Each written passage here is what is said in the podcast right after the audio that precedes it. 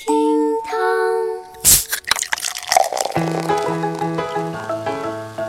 厅堂微博报给生活加点料。今天是十二月四号，星期二。Here we go。微博一百二十万人关注。二号，爱康集团董事长兼 CEO 张黎刚在中国企业领袖年会上爆出体检行业丑闻。他说，有的体检公司做的是假体检，用护士假冒医生看超声，甚至有的抽了血没做检查直接扔掉，直接出了结果。只因为啊，真正得癌症的比例只有千分之三。这条消息的出现在微博上可谓是一时激起千层浪。大部分网友的态度就是，如果张黎刚的说法是事实，那么有些体检无异于谋财害命。甚至呢，还有网友调侃说：“哎呦，怪不得我一年做一次体检呐，每次都有新的结果。” 看到这个消息，小雨也是相当的震惊啊！一个业内人士的爆料可能是危言耸听，但是我想绝不会是空穴来风吧。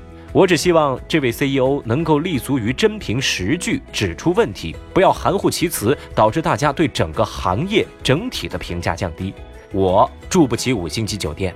但是总不至于连体检都不让我省心吧？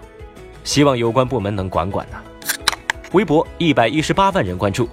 三号，微博上爆出新版《神雕侠侣》的演员全阵容海报，引得大量网友在下方评论区吐槽。评论区的态度呢，基本是这样的：呵，有没有搞错啊？这海报 P 的也太烂了吧！哇，看海报，小龙女这鼻子是准备戳死杨过吗？哎呦呦呦呦呦，我的小心肝啊！这真是。一言难尽呐！Oh no！再后来呢，画风一变，不少网友啊抛出经过自己修改的小龙女的海报，直呼修图师傅啊，你可以下岗了。还是那句话呀，各位影视界的大佬，可能你们对翻拍这个词儿有什么误解，是吧？我呢，求你们放过那些经典剧，翻拍不是瞎拍，OK？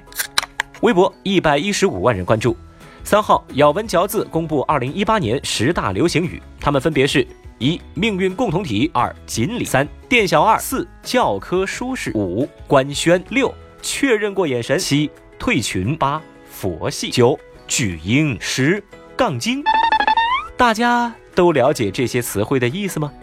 其实小雨还注意到啊，很多网友都在积极的补充二零一八流行语，比如说什么 C 位出道啊、大猪蹄子呀、啊真香啊等等等等。正在听节目的各位，你们觉得哪些还算是二零一八年的流行语呢？欢迎来留言互动啊，或者说呢，呃，用一个词儿来总结一下您的二零一八。微博八十九万人关注。